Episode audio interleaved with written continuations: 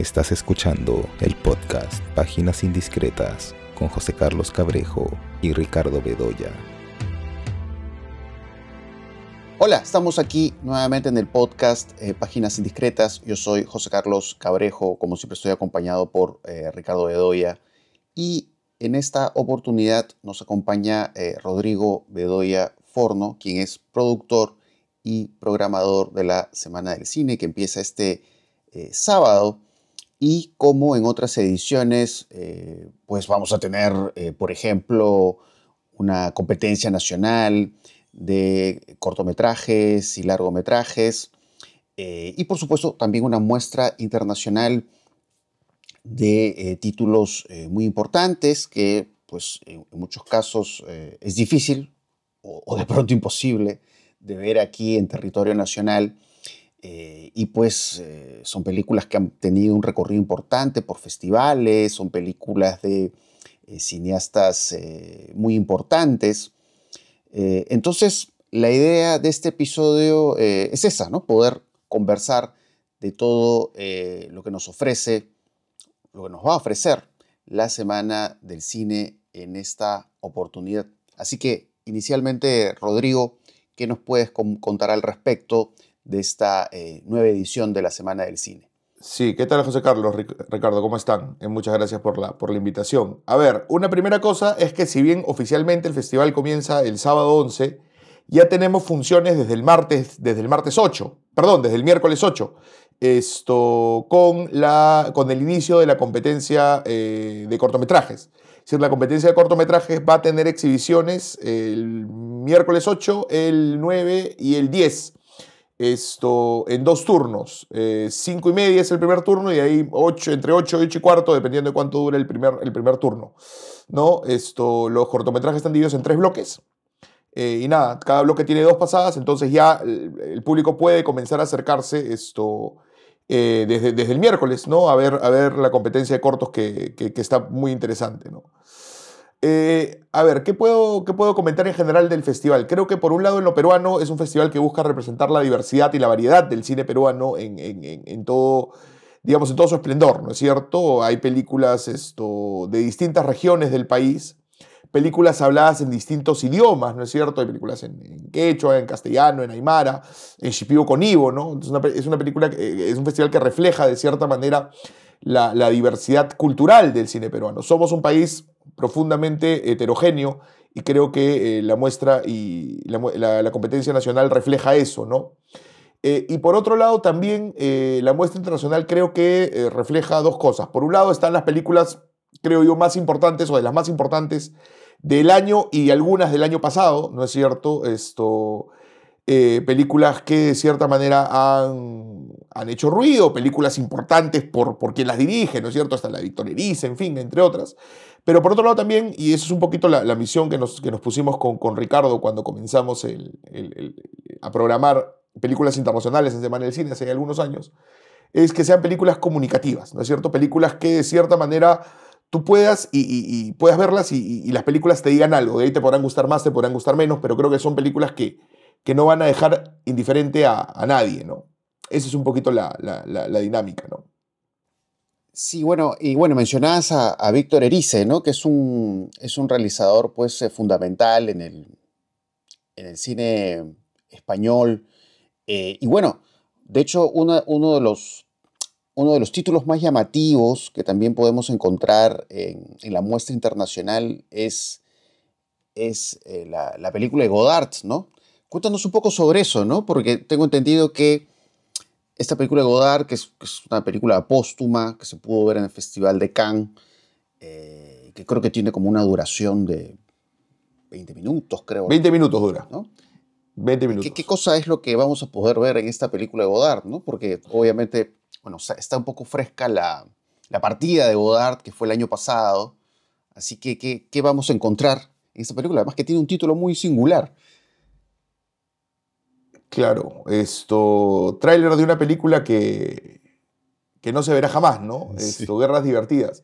Lo que vamos a ver es eso, ¿no? Es un tráiler de una película que Godard estaba trabajando y que, y que, que básicamente no, no terminó. Eh, Y claro, muy en la onda de Godard de los últimos años, ¿no es cierto? Es una especie de, de, de, reflexión sobre el estado del mundo y al mismo tiempo sobre el estado del cine, con la voz de Godard, con otras voces, hablando de los temas que le interesan, ¿no es cierto? Esto, decir, la cuestión palestina, ¿no? Que es una obsesión de él, que, que ahora está muy, muy en, la, eh, en la coyuntura, ¿no? También aparece.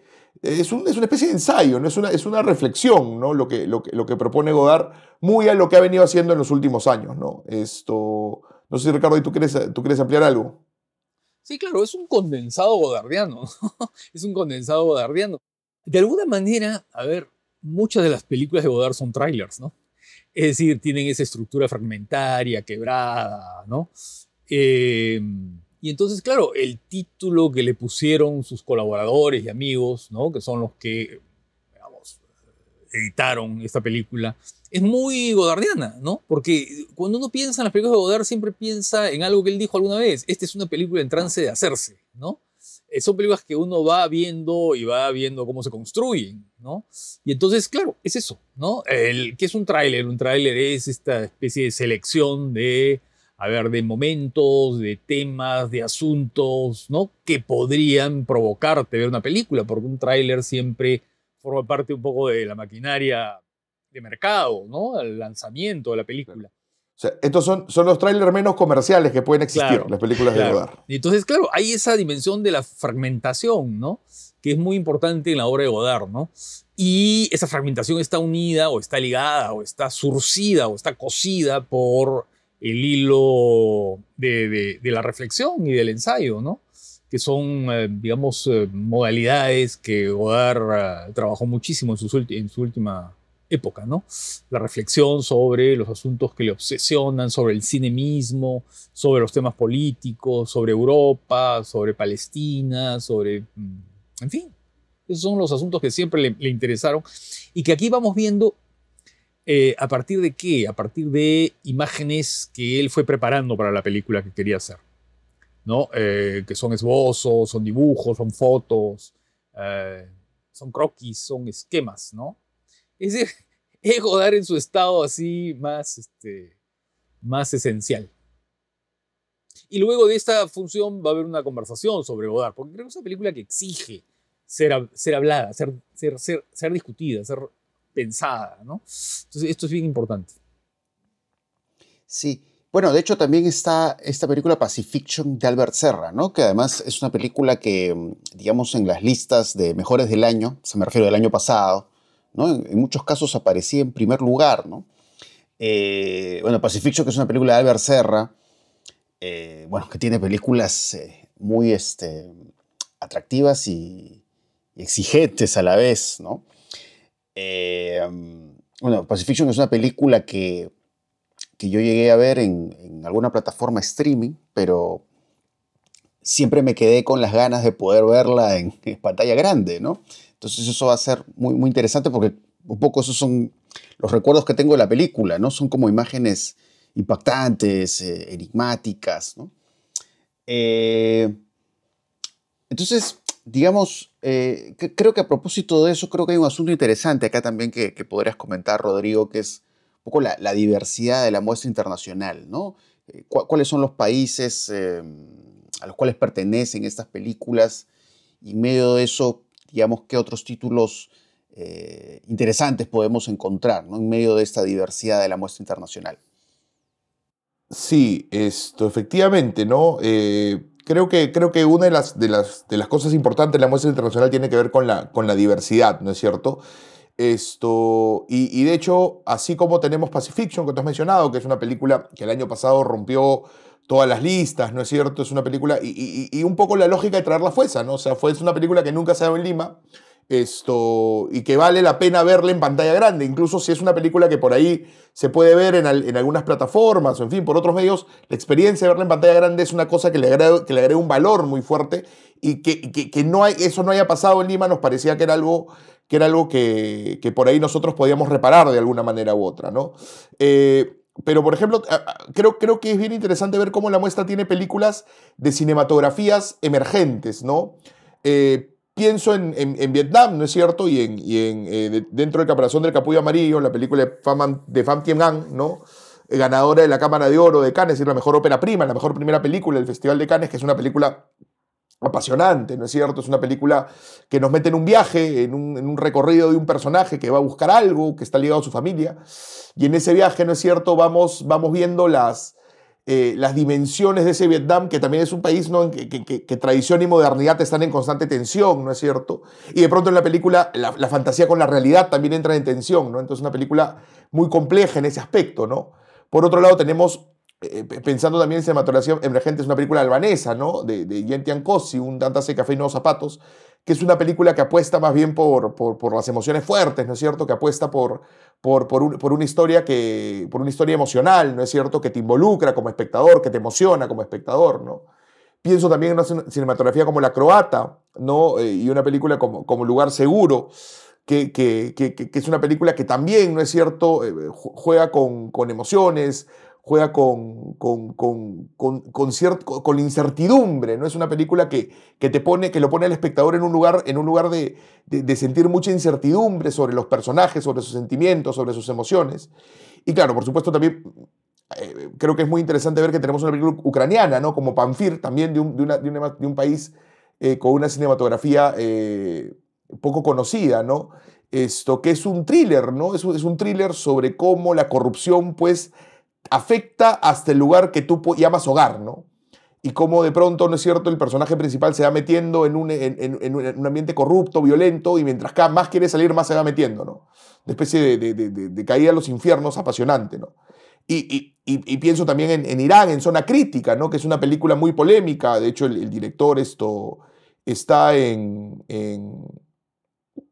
creo que, no, no puede salir de Irán, en fin, ¿no? Y hace poco escuchaba en un, en un podcast esto que decían de que, claro, de que, de que esa película ganó Locarno y no, no ganó la película de Radu Yude que acabamos de ver en Lima esto, por temas políticos, ¿no? Cosa con la que no estoy en absoluto de acuerdo, ¿no? Esto, porque creo que la película, lugar, eh, perdón, esto, Zona Crítica, ¿no? Esta película iraní tiene elementos eh, cinematográficos muy interesantes en su descripción de la libertad en estos momentos íntimos, de personajes que viven su libertad de manera clandestina, ¿no? Esto, y claro, y eso, y eso nos pareció muy interesante mostrarlo en, nuestro festival, ¿no? no solamente por el prestigio de tener la ganadora del, Leopardo de Oro de Locarno, sino por tener una película que, a partir de, momentos muy, muy, muy cotidianos, ¿no? Esos momentos se han convertido en una especie de grito de libertad ¿no? en una sociedad tan, tan restrictiva como es la sociedad iraní. Yo quería, quería mm, un poco desarrollar esa idea, ¿no? La, pantalla grande, ¿no? el ver una película en pantalla grande no es necesariamente un fetiche, ¿no? Es digamos, eh, eh, digamos, acercarse al cine de un modo muy particular, ¿no? Y yo creo que hay dos películas que ha mencionado Rodrigo que exigen la pantalla grande, ¿no? Exigen eso, porque son películas inmersivas. Eh, una es Pacifiction, por cierto, ¿no? Y la otra es en el interior del el caparazón del capullo amarillo, la película vietnamita. ¿Por qué? Porque ambas son películas que un poco agarran al espectador y lo meten en esta dimensión que tiene que ver mucho con la escenografía natural, es decir, con la naturaleza, con el mar, con la costa, con el bosque, con, ¿no es cierto? Con, con este recorrido por una geografía o por dos geografías, una la de Vietnam y la otra de la Polinesia francesa, que tienen una presencia impactante. Y además es bien importante la relación que se crea entre el personaje, entre los personajes de ambas películas y ese entorno, ¿no?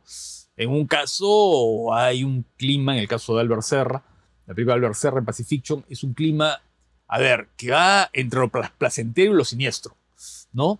Porque claro, es un poco el preguntarse si es posible una isla feliz o un paraíso en la tierra, ¿no? Y si ese paraíso, por más relajado y por más gratificante que sea, no puede estar por ahí acosado por algo que puede ser definitivo y final, ¿no? Y que es una cosa que el mundo ahora se está, se está preguntando, ¿no? Por el clima, por las guerras, por, por muchas cosas. Y, y, en el caso de la película de Vietnamita, ¿no? En el caparazón del capullo amarillo, dentro del caparazón del capullo amarillo, eh, es eso, es la naturaleza que va rebotando la conciencia del personaje y el personaje que va cumpliendo una función, digamos, una tarea familiar, ¿no? Eh, va conociéndose a sí mismo, pues, ¿no? Lo que es muy propio de todo lo que son películas de carretera, de viaje, ¿no? Eh, y entonces hay esta especie de dialéctica, ¿no? Entre eso, la percepción, eh, la percepción de lo externo, ¿no? Pero la percepción de lo íntimo también. Entonces son dos películas que hay que, verlas en, hay que verlas en pantalla grande, ¿no? También, por supuesto, la podrías ver en pantalla chica, pero te vas a perder buena parte de esa sensación, ¿no? Y, y hay que decir que además que las dos películas serán unas después de otra, así que es una experiencia, Ah, o sea, Ah, es una experiencia... viaje, ¿ah? ¿Ah? O sea, vas- largo viaje. para los que vayan, esto, claro, son dos películas arduas, no hay que decirlo, pero la experiencia de verlas en cine va a ser, creo que, inigualable. Entonces es como para ir a una, de ahí ir al baño rapidito, tomarse un café y comenzar a hacer la cola para la siguiente. Eh, y, y otras cosas, ¿no? Eh, es bien interesante eh, tener a, a ver, a dos cineastas que vienen del mismo país, eh, pero uno viejo y celebrado y el otro, eh, bueno, no es que sea muy joven, ¿no? Pero relativamente, digamos, es un cineasta que empieza y que se refuerza en este siglo, ¿no? Que es este, Albert Serra. Están Víctor Erice por un lado y Albert Serra por el otro, ¿no? Eh, digamos, el, el- el- cineasta castellano, digamos, que habla en castellana, ¿no? Y el catalán, ¿no? Eh, que en este caso, eh, además, eh, claro, Albert Serra ha tenido una carrera más o menos continua, ¿no? Digamos, él va combinando además el cine con eh, instalaciones artísticas, ¿no? Está muy en la onda actual de, eh, digamos, de acercarse a esos encuentros entre el cine y las artes plásticas. En el caso de Erice, claro, hace, hacía 30 años que no hacía un largometraje, sin embargo había hecho cortos que son absolutamente extraordinarios, ¿no? Había hecho pues, Vidrios Rotos, este, La Rouge, que es extraordinaria, ¿no? Eh, que esta película de media hora sobre su relación con el cine, sobre la primera impresión, la impresión de un niño ante, ante, ante, ante el cine y ante la propuesta que hace el cine para descubrir el mundo, ¿no? Eh, entonces, claro, es una película esperadísima, ¿no? Cerrar los ojos de Víctor Erice es la película más esperada por los cinéfilos durante décadas. Entonces, este, y ahí están, están las dos en esta muestra, ¿no? Lo nuevo y lo viejo del cine español, ¿no? Y- y- y Una, una cosa que tiene que ver con la producción del festival, conseguir la película de Erice no ha sido fácil, así que No. no ha sido nada fácil. Complicado. Entonces, esto, tenerla para nosotros es un, es un mérito aún mayor, ¿no? Entonces, esperamos que mucha gente pueda ir y que mucha gente pueda, pueda descubrir una película que es eh, eh, esencial, ¿no? Y recordemos que además eh, Erice es el director del Espíritu de la Colmena, ¿no? El Espíritu de la Colmena, del Sur, del Sol del Membrillo, son películas claves, claves, claves, no solamente en el cine español, ¿ah? en la historia del cine. Sí, ahora otra cosa interesante que se puede apreciar en la muestra internacional es la, la presencia de películas de, directoras, ¿no? Catherine Breillat, Alice Rohrwacher, Elena Klotz, ¿no? Un poco qué, qué nos pueden comentar de estas, de estas películas. También está la película americana, ¿no? Sí. Eh, Baile elegante, ¿no? Eh, Fancy Dance, Así ¿no? es. Eh, la película que Y- también es una directora, Erika Tremblay, ¿no? Erika Tremblay, ¿no? Y que, es con, que es con Lily Gla- Gladstone, además. y Silver Hayes de Sasha Pollack, ¿no? Esto, Neblina Plateada. eh, Sí, a ver, a ver, esto, creo, creo que, creo que, digamos, esto, creo que la presencia de, películas dirigidas por mujeres demuestra un poquito, creo yo, que una realidad en el cine, ¿no? Que es que cada vez más eh, hay una atención que se presta de manera mucho más clara a lo que es el cine dirigido por mujeres, ¿no?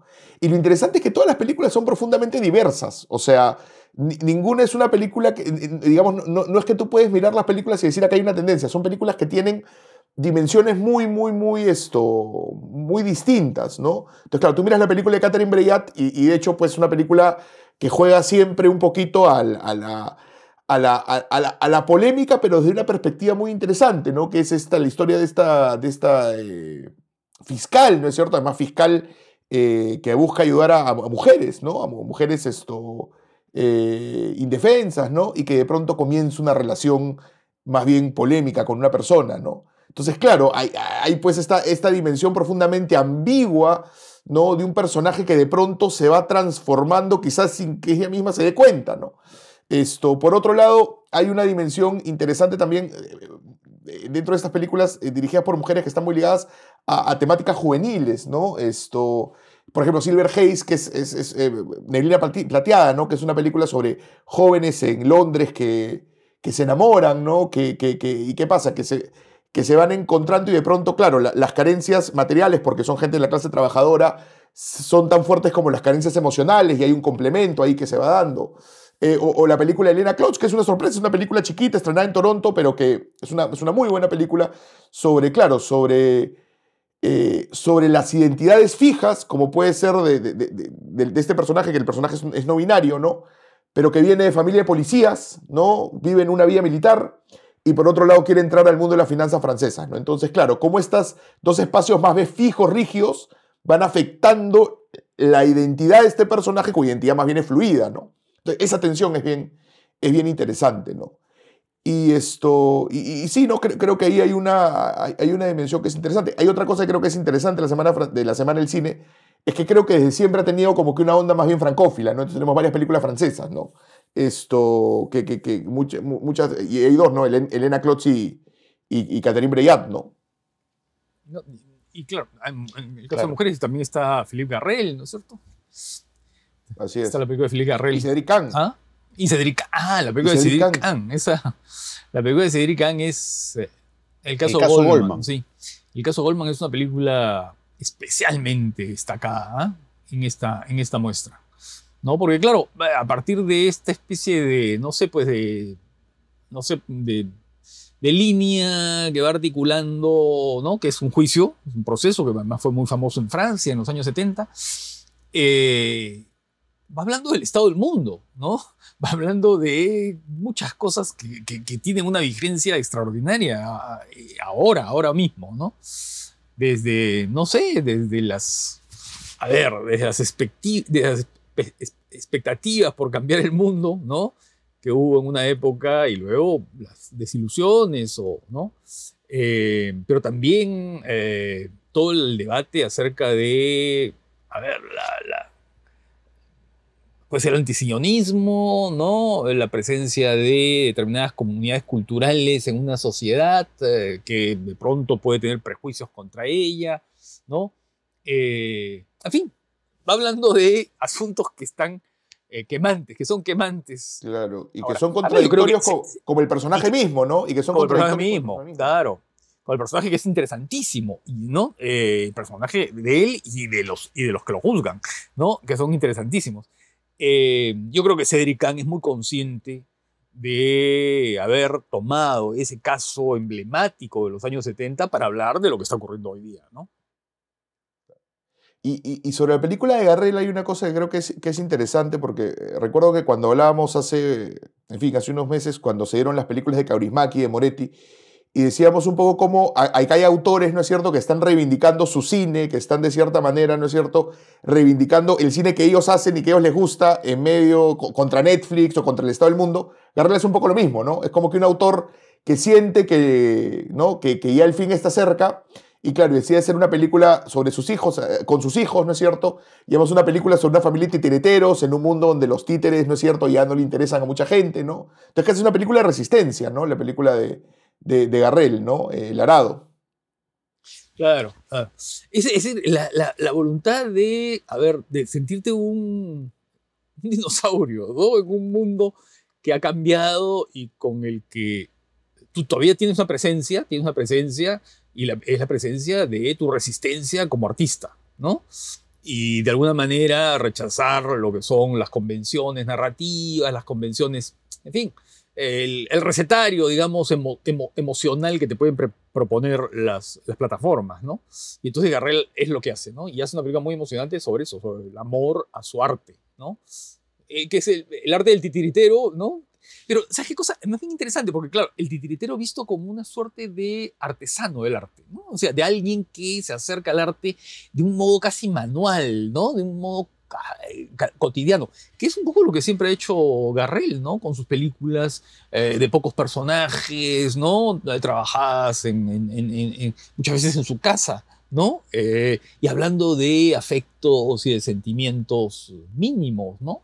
Esenciales, ¿no? Y, acá va reflexionando a partir de eso, ¿no? Es casi una película de autoficción, claro, hecho con su familia, ¿no? Y hay un poco de eso también de, de, ¿no? de, de- de la resistencia del artista en la película de Erice, ¿no? Cuando, cuando la vean ahí, ahí lo podrán ver, ¿no? Sí, y bueno, también está la presencia de Cielo Rojo, de Christian Petzold, que es, que es un autor alemán muy importante. Eh, a ver qué nos pueden decir de esa película, ¿no? Que por- de hecho, yo, bueno, yo no la he visto. como la mayoría de la muestra internacional, pero a ver un poco qué nos pueden adelantar de, de esta película, que es de un director tan, tan atractivo. A ver, Petzol, yo diría Petzol y, y Alice Rohrwachter, ¿no? La, la italiana, la, la directora de La Quimera, creo que hacen fábulas, ¿no?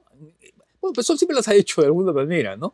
Porque uno cuando mira sus películas pasadas, ¿no? En Tránsito, o en fin, la película esta que, que, ¿no es cierto?, que tiene tanta vinculación con Vértigo, eh, ¿no? Fénix, eh, y otras, ¿no?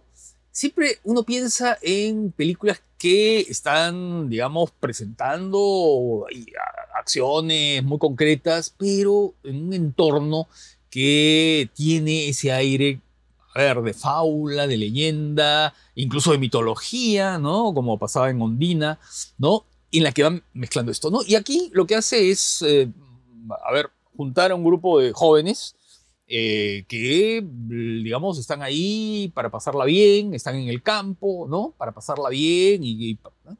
y ahí se van creando una serie de relaciones eh, entre ellos, ¿no?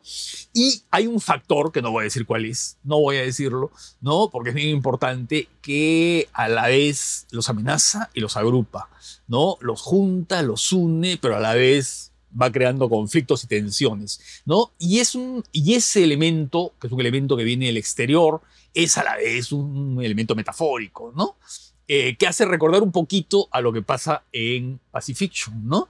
En la que también está esa cosa placentera amenazada por algo que puede ser devastador. Eh, Eso estaba pensando, ¿no? Ahí tenemos dos autores, como son Petzol y como, y como Serra, ¿no? Que lo que están haciendo es esto, ¿no? Ah, di- Diciendo, mira cómo ese mundo idílico, ¿no? Está de pronto, ¿no? Está, está viniendo la amenaza, ¿no? Está ahí amenazado, tensado, ¿no? Y eso, y eso es bien interesante en la película de, en la película de Petzol, ¿no? Como, claro, esta especie de cosa muy, muy placentera que, y de pronto todo comienza como que a, como, como que a desmoronarse, incluidas las, las relaciones mismas entre los personajes, ¿no? Por todo, de pronto comienzan a haber tensiones, comienzan a surgir situaciones que hacen que todo pues, se, se, se crispe un poquito, ¿no? En la película de, de, de Petzold, ¿no? Petzold probablemente es el director alemán, ¿no? Más importante actualmente, ¿no? Creo que no... Con, Ange- con Angela Schnall. Con, con ella ya, sí. Eh, y luego, bueno, bueno, y con la recuperación de Wim Wenders, ojalá que siga en ese camino, ¿no? Bueno, y, y Herzog. No, Eh, ¿Cómo? y la quimera, ¿no?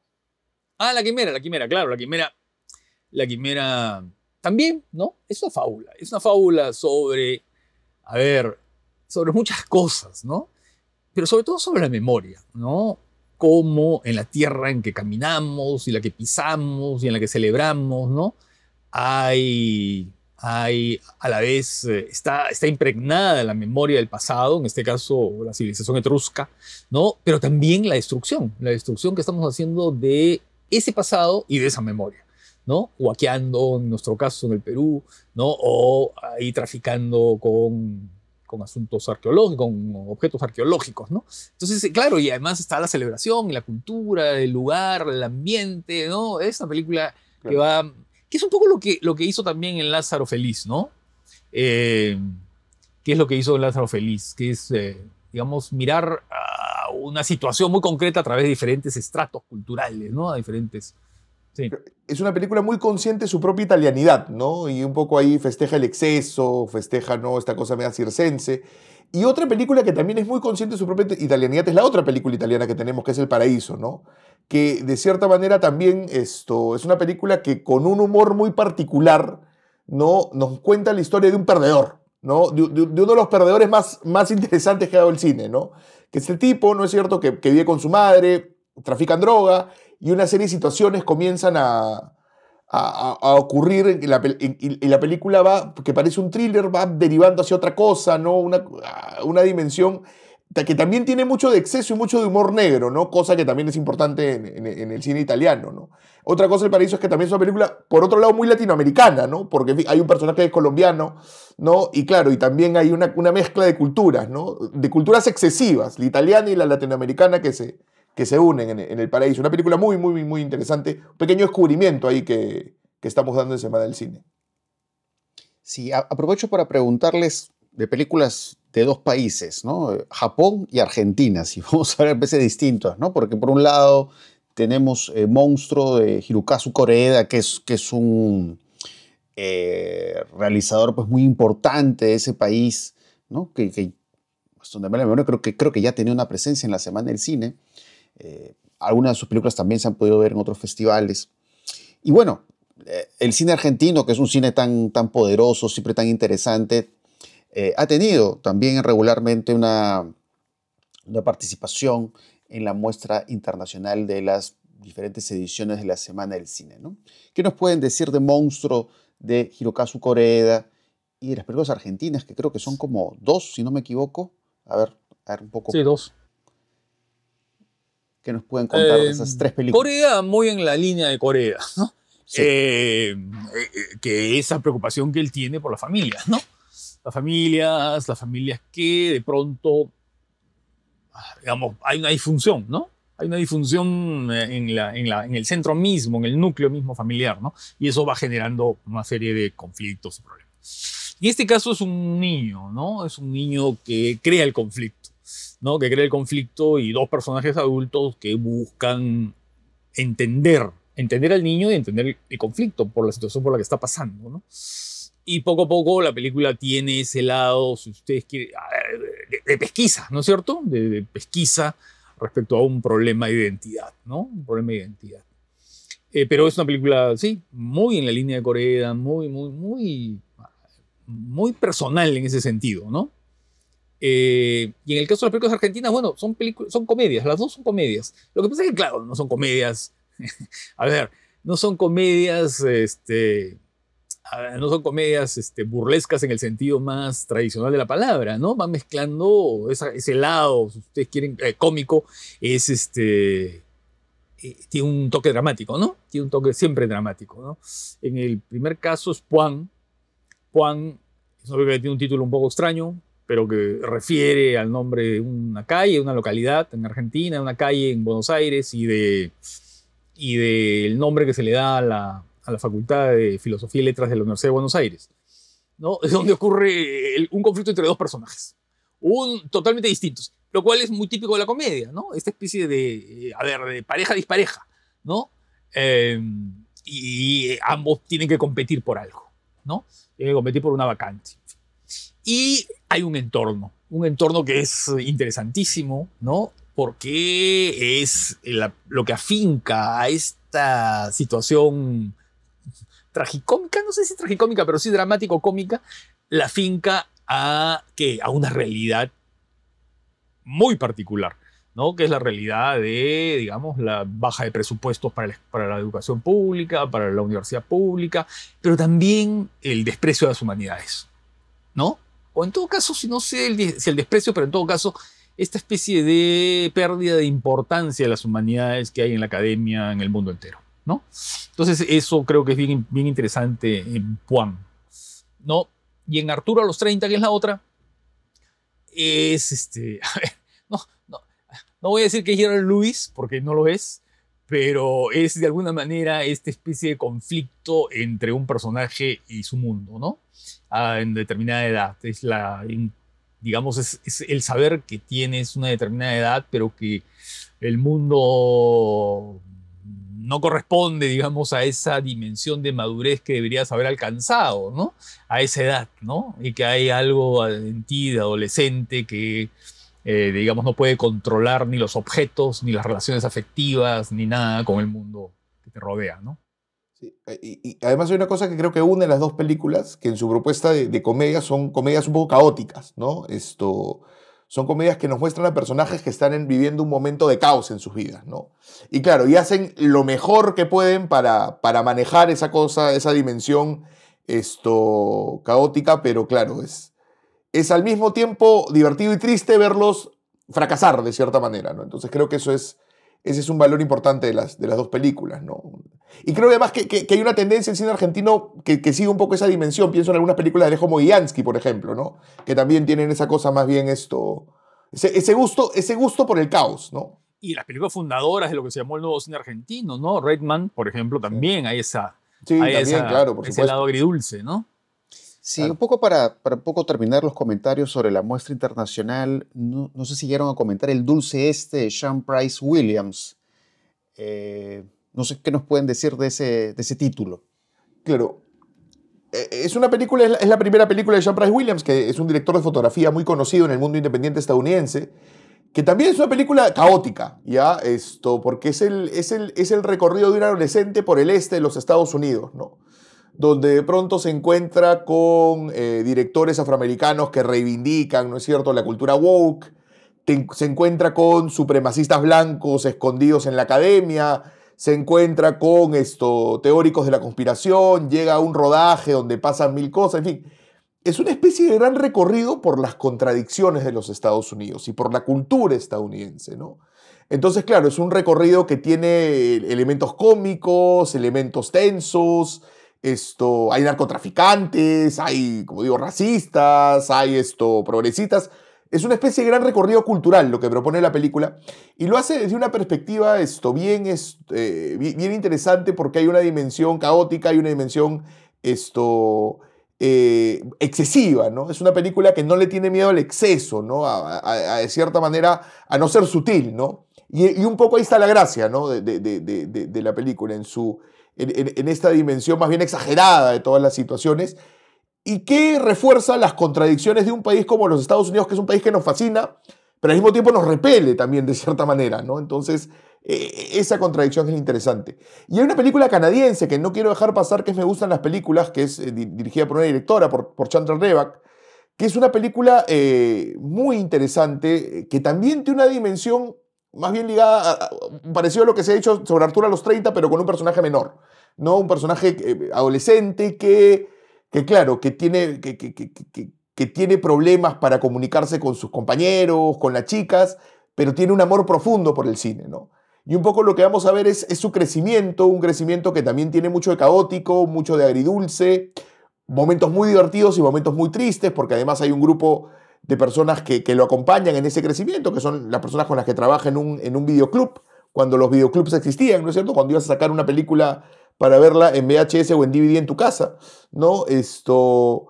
Y claro, y entonces vamos viendo esta dimensión absolutamente, eh, eh, esta dimensión de crecimiento del personaje, ¿no? Que es muy espontánea, es muy fresca, es muy... Eh, es una película muy generosa en ese aspecto. Me gustan las películas, que es otro, también otro pequeño descubrimiento que tenemos por ahí para, para, para los que quieran sorprenderse con ciertas cosas de semana del cine. Eso es importante, ¿no? Esa idea de fomentar la curiosidad, ¿no? Es decir, no solamente pasar la película como Pacifiction, que fue elegida la mejor del año por Caillou Cinema y por un montón de revistas, sino también estas películas que pueden tener un perfil menor, ¿no? Pero que vale la pena que estén, ¿no? Que sean conocidas. Eso es importante. Y, ahí también entra, por ejemplo, Neblina Plateada, ¿no? Neblina Plateada, que es una película que vimos, la, la película anterior de la directora, de Sasha Pola, que el, en, el 2020, cuando Semana del Cine fue virtual, que era eh, Dios Sucio, una película interesantísima, ¿no? Y ahora vemos a, a, la directora tocando de nuevo ciertos temas que están ligados a lo que vimos en, en, Dios Sucio, ¿no? Esto, de una manera, de una manera, yo diría, hasta más madura, ¿no? se ve una evolución, hay una directora cada vez más segura de lo que quiere hacer y eso también nos interesa, acompañar ciertos cineastas, ¿no? Eh, o ciertas cineastas en este caso, que van como que, como que demostrando película a película una maduración y un interés muy particular, ¿no? Y creo que, que por eso Sasha Pola, que es uno de esos nombres que nos, que nos gusta, como Emanuel Mureto, como Robert Machoyan, ¿no? El año pasado, directores que hemos estado, que de cierta manera acompañamos un poquito en su, en su crecimiento, ¿no?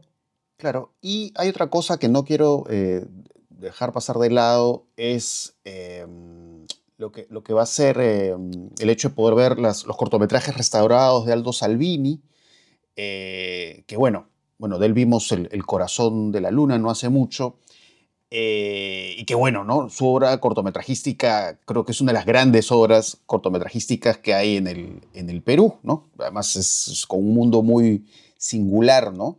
Eh, estos personajes eh, delirantes, locos, em, y, todo este trabajo visual, ¿no? la forma en que Aldo usa los filtros de color. Y claro, por ejemplo, los cortos de Aldo Salvini, que yo no los veo hace mucho tiempo, ¿no? o, si, o por ahí de repente los habré visto alguno en YouTube, pero bueno, va a, va a poder ser interesante verlas pues en una calidad top, ¿no?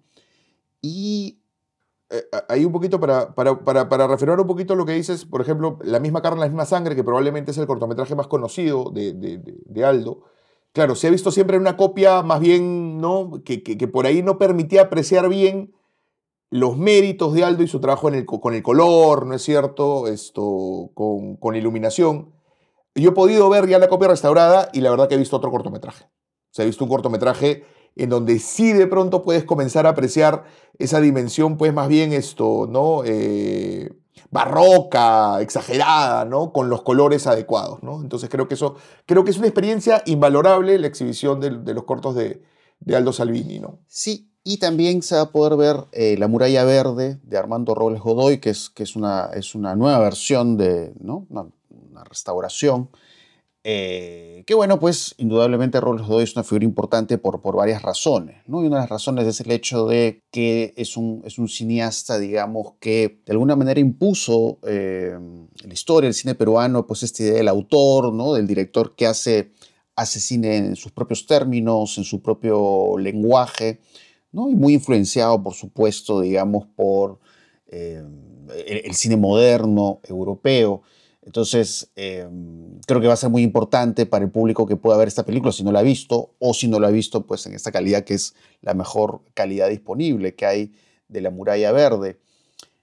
Em, y bueno, aparte también hay conversatorios, ¿no? Hay, digamos, algunas actividades paralelas, eh, más allá de lo que es el visionado de películas. ¿Qué nos puedes contar al respecto, Rodrigo?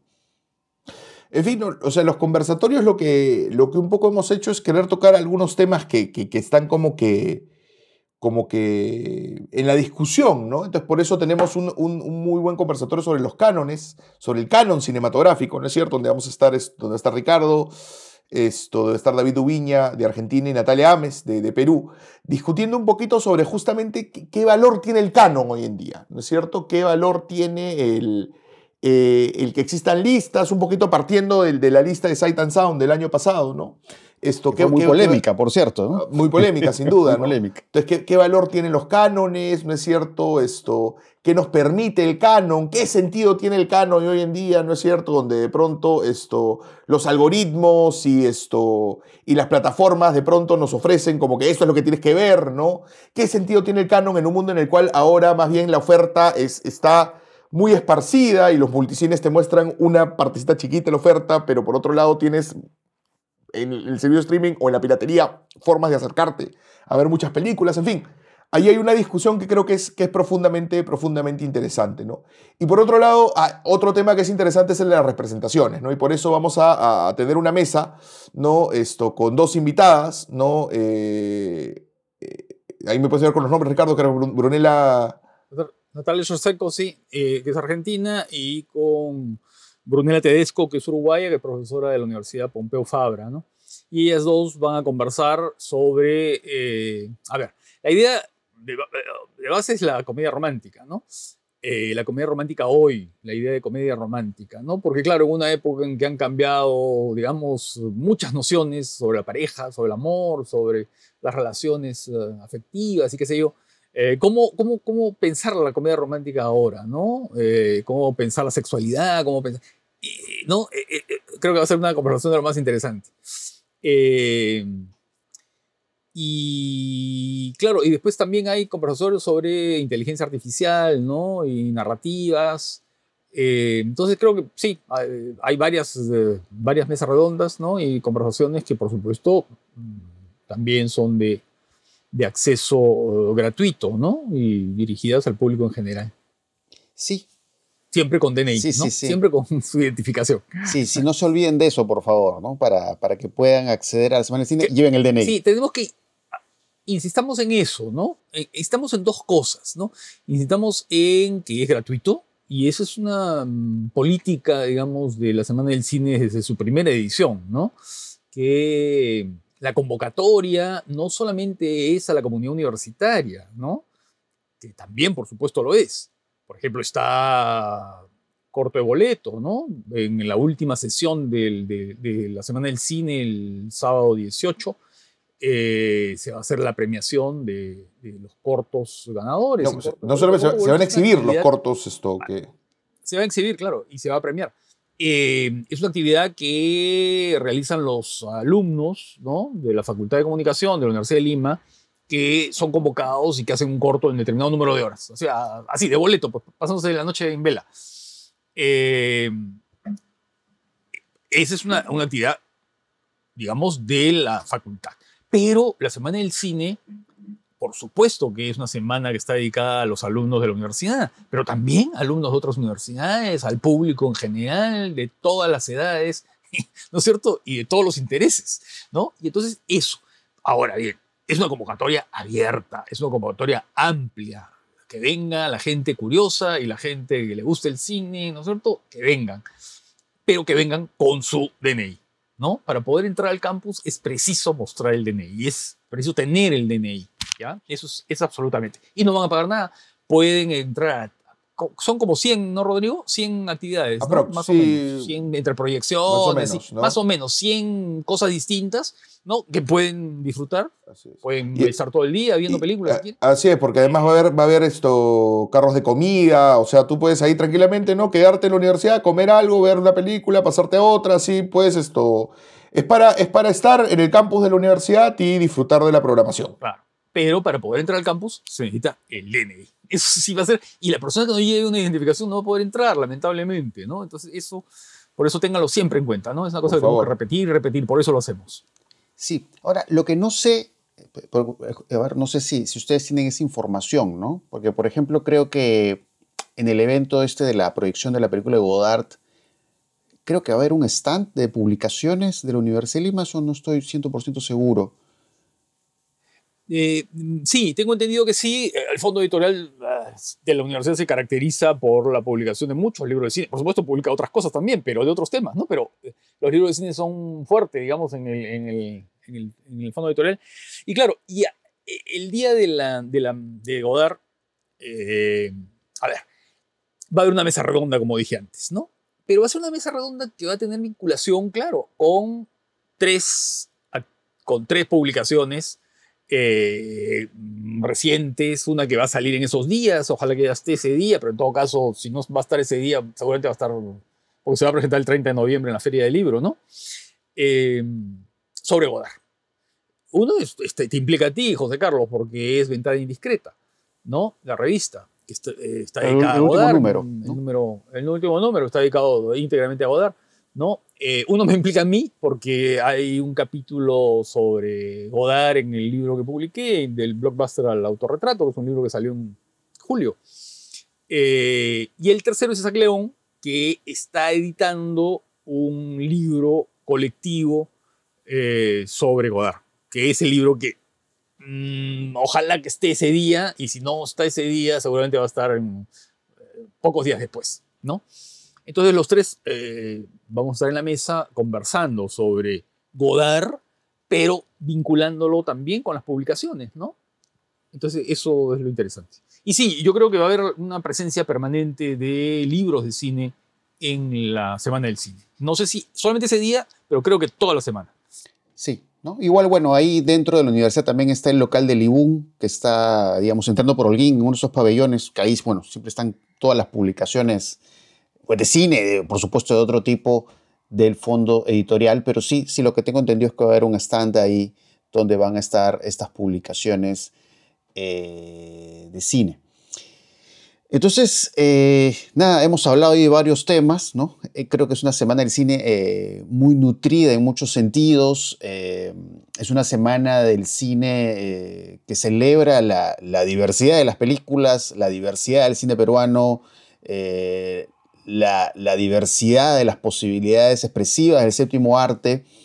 Eh, y creo que eso es algo pues, maravilloso, creo, ¿no? que puede estar al acceso de todos ustedes y de forma gratuita. ¿no? Creo que eso es algo eh, realmente muy importante. ¿no? y no quedarnos de pronto en a veces esa cartelera comercial que parece tan homogénea, ¿no? tan como encasillada. Acá más bien es una explosión, ¿no? una explosión de las diferencias de cómo se puede hacer sentir, cómo se pueden transmitir ciertas ideas o ciertas preocupaciones a través de la pantalla grande. Y bueno, para terminar, no sé si, si eh, Rodrigo o tú, Ricardo, que tú eres el director artístico de la Semana del Cine, quieran, quieran agregar algo. Yo invitar, invitar, invitar a que vayan, ahí está, es pasarla bien, ¿eh? es disfrutar de las películas.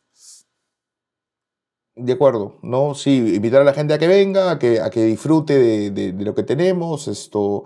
eh, eh, simplemente para mencionar de nuevo otra cosita, ¿no? O sea, creo que la, la competencia peruana refleja esto, eh, la diversidad y la calidad del cine peruano, ¿no? Y también creo que la competencia cortos lo hace. Entonces, esto...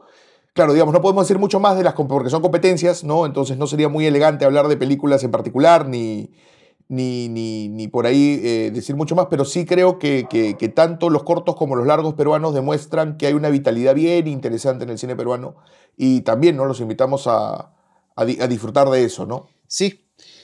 Bueno, así que hay mucho, mucho que ver, mucho que escuchar y mucho que leer también en el marco de la Semana del Cine. Así que bueno, ahí los, los esperamos.